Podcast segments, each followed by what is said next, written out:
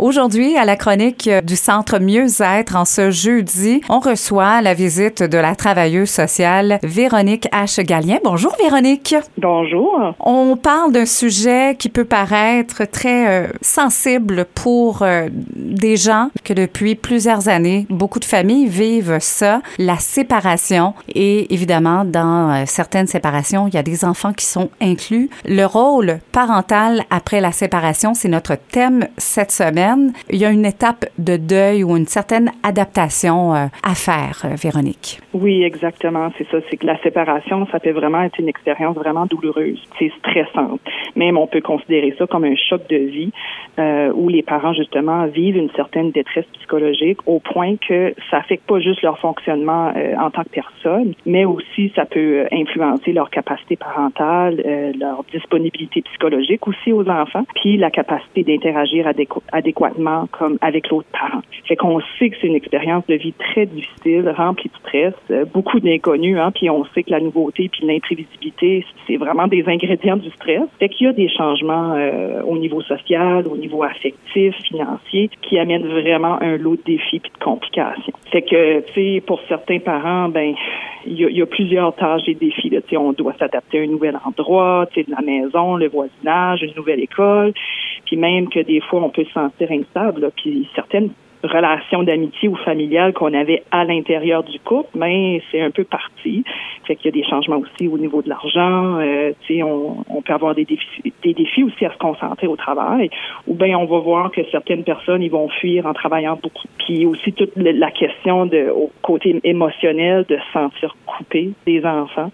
Fait que toute la responsabilité parentale aussi là, de s'adapter à à partager tout ça, c'est c'est pas évident. Là. Quelles sont les différences les différences? Parce que évidemment il y en a là euh, entre un processus normal versus les conflits graves. Oui, exactement. Fait que, on voit que la séparation c'est c'est un long processus parce que justement comme la cellule familiale elle va être marquée par euh, une série de, de réorganisations si tu veux. Euh, fait qu'on peut voir que chez les parents il va y avoir un processus normal de séparation. Fait qu'il faut quand même donner le temps à ces familles là de vivre les émotions inconfortable qui vient avec ça. Mhm. C'est le deuil à faire. Euh, puis vraiment, la période de crise, elle va comme finir par disparaître peu à peu pour la plupart des familles. Mais pour certaines familles, ils sont vraiment coincés dans un conflit sévère de séparation. Fait que là, on voit que c'est comme beaucoup autour de la colère. Euh, il n'y a pas de respect du territoire de l'autre parent. Puis pourtant, c'est tellement nécessaire pour les parents de coopérer pour justement élever leurs enfants après la séparation. Fait qu'il y a des parents qui vont être en mesure de faire ce travail d'équipe-là pour leurs enfants, alors que d'autres familles, le conflit est tellement intense que justement, ça rend la communication difficile ou même impossible. C'est sûr que chaque situation de conflit grave, c'est unique, mais on retrouve quand même des éléments quand même communs, euh, genre euh, euh, peu importe qu'est-ce que le sujet que les parents discutent, ah, ça va toujours se transformer en conflit ou en dispute. Il y a beaucoup d'énergie qui est mise au conflit ou il y a des, parents qui vont mettre beaucoup d'efforts à réduire les conflits. Fait que tu vois qu'il y a la répétition des mêmes chicanes.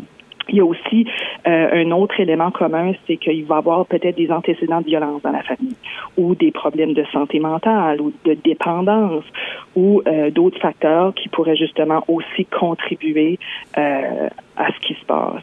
Puis parfois la seule façon pour ces parents-là, c'est de se tourner vers les tribunaux, malheureusement. Puis même les mêmes conflits se poursuivent, puis il y a même des nouveaux conflits qui font surface. Puis ce, qui arrive, c'est qu'il faut comprendre que dans ces situations de conflit grave-là, les deux parents souvent soulèvent les mêmes difficultés. Fait que dans bien des cas, on va voir qu'ils vont se blâmer mutuellement euh, mhm. comme étant la cause du conflit. Vous l'avez mentionné euh, tout à l'heure, Véronique, chaque séparation est unique. Mais est-ce que les impacts euh, sont relativement les mêmes ou on observe les mêmes impacts sur, sur les enfants? Oui, bien, on peut voir, par exemple, qu'il y a des enfants qui se sentent pas en sécurité avec l'un ou l'autre des parents. Euh, il y a certains enfants aussi qui vont consacrer beaucoup d'énergie à essayer de gérer les conflits entre les parents.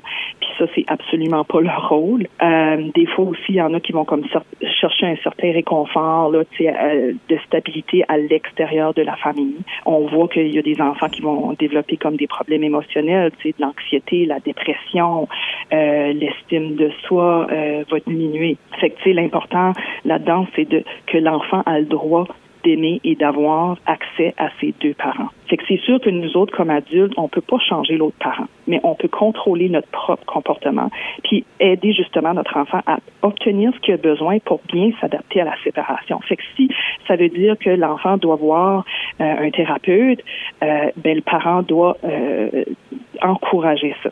Il faut vraiment se poser comme question, comment serait notre vie sans ce conflit-là? Qu'est-ce que je souhaite pour mes enfants? Euh, comment ce conflit-là affecte mon enfant? Qu'est-ce que j'aimerais que mon enfant dise de moi dans une couple d'années?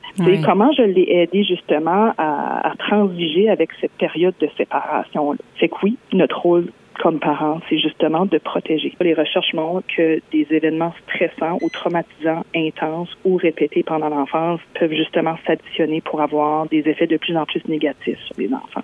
Fait dans le fond, c'est que ça peut laisser des cicatrices émotionnelles qui pourraient se faire sentir toute une vie.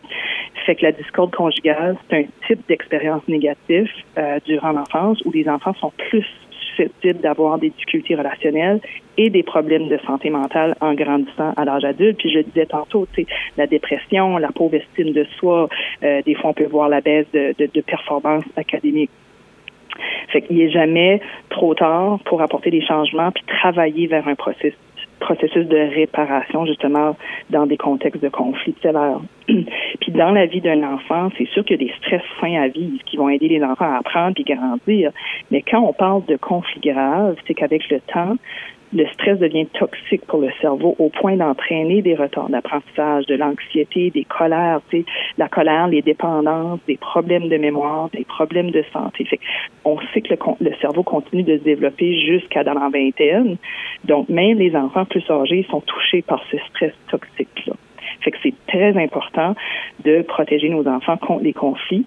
Euh, puis les parents, dans le fond, c'est la, sont la protection la plus importante. sais, Quand on les écoute, qu'on prend du temps de qualité pour eux autres, qu'on les encourage, qu'on les valide dans leurs émotions, et quand les, les parents évitent justement que le conflit se rend aux oreilles et euh, aux yeux des enfants. Tu sais, que les parents continuent de jouer le rôle de parents euh, en étant conscients de ce qui se passe dans la vie des enfants. Et c'est là que euh, l'aide professionnelle peut venir. Puis on c'est important aussi d'entourer les enfants des membres de la famille puis d'amis positifs pour leurs enfants et ne pas nécessairement empêcher ces enfants-là de, de continuer avec l'autre famille impliquée.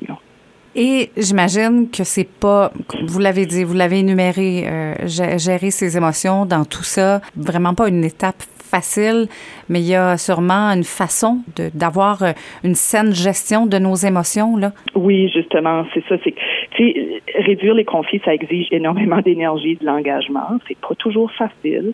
Puis chaque parent vit le deuil différemment, puis à un différent rythme aussi. Fait que après la séparation, il y a un des parents, par exemple, qui peut se sentir coupable et triste de mettre fin à la relation, tandis que l'autre parent, il peut se sentir trahi puis en colère pour ensuite vivre ses tristesse, euh, se sentir blessé, mal compris, rejeté, puis même des, des, des sentiments de solitude. Fait que le fait de pas vivre la séparation de la même façon, puis de pas être en mesure de comprendre euh, les, les sentiments puis les perceptions de l'autre parent, peut justement amener la confrontation puis les conflits. Euh, un objectif des fois pour réduire justement les conflits puis de se détacher de l'autre parent, c'est de permettre à l'autre personne de faire la même chose. T'sais. À mesure que euh, il y a une séparation, si tu veux, au plan émotionnel, euh, ce que l'autre parent fait ou dit, qui vous blessait ou fâchait avant, ben là ça, ça vous atteint moins. Ça nous atteint peut-être plus de la même façon ou ça peut-être plus la même importance. Et, et, pour être capable de vivre justement ce détachement-là, il faut apprendre à penser différemment, euh, justement en changeant notre interprétation, euh, ce qui aide en général à réagir de, de façon moins émotive. C'est sûr qu'il y, y, a plusieurs stratégies utiles que justement, si on a besoin d'aide, on peut aller consulter là, un thérapeute. Il faut éviter de présumer que l'autre parent fait ou dit des choses qui sont justement la cause de nos réactions émotionnelles parce que on sait qu'on est tous responsables à quelque part de nos émotions. Fait que si notre ex-partenaire dit ou fait quelque chose, puis qu'on saute faut pas sauter nécessairement aux conclusions. Tu sais, on peut s'aider justement à être moins réactif émotionnellement euh, en, décidant d'interpréter le comportement de l'autre parent de, de, façon neutre ou positive. Il faut faire aussi attention d'avoir constamment comme le discours que l'autre parent il est constamment méchant, il fait exprès, euh, tu sais, les mots toujours ou jamais, il faut des, fois essayer d'éviter ça, tu sais. Euh, tu sais, il est jamais à l'heure pour aller chercher notre enfant, tu sais. Ou si oui, si c'est vrai, est-ce que je vais toujours me laisser bouleverser par ça, tu sais? Fait que s'attarder toujours aux aspects négatifs de l'autre parent, euh, tu sais, elle fait exprès, elle est toujours en train de, se plaindre. Faut, faut quand même reconnaître c'est quoi les éléments, euh, nos éléments déclencheurs. Tu sais, notre petite voix intérieure peut avoir des affirmations justement pour éviter d'exposer nos enfants à, un, conflit. Là. Tu sais, je vais pas laisser l'autre parent trop me bouleverser. Tu sais, je veux pas ruiner euh, mon moment avec mon, mon enfant. Tu sais, s'il faut que je prends une pause pour pas réagir, euh, mon enfant, il passe en premier. Là. Vos services, évidemment, euh, sont euh, nombreux. Le Centre Mieux-être est là, là pour nous aider dans cette épreuve que représente la séparation. Comment on fait pour entrer en communication? Il y a peut-être des gens qui nous écoutent qui vivent justement ou vont vivre prochainement une séparation. Donc, comment on fait pour entrer en communication avec vous? Oui, on peut appeler au Centre Mieux-être, le Mind at Peace, et on peut appeler au 252 2976. On recevait cette semaine la travailleuse sociale au Centre Mieux-être Mind at Peace, Véronique H. Gallien. Merci pour ce sujet vraiment d'actualité, toujours très intéressant. Merci beaucoup.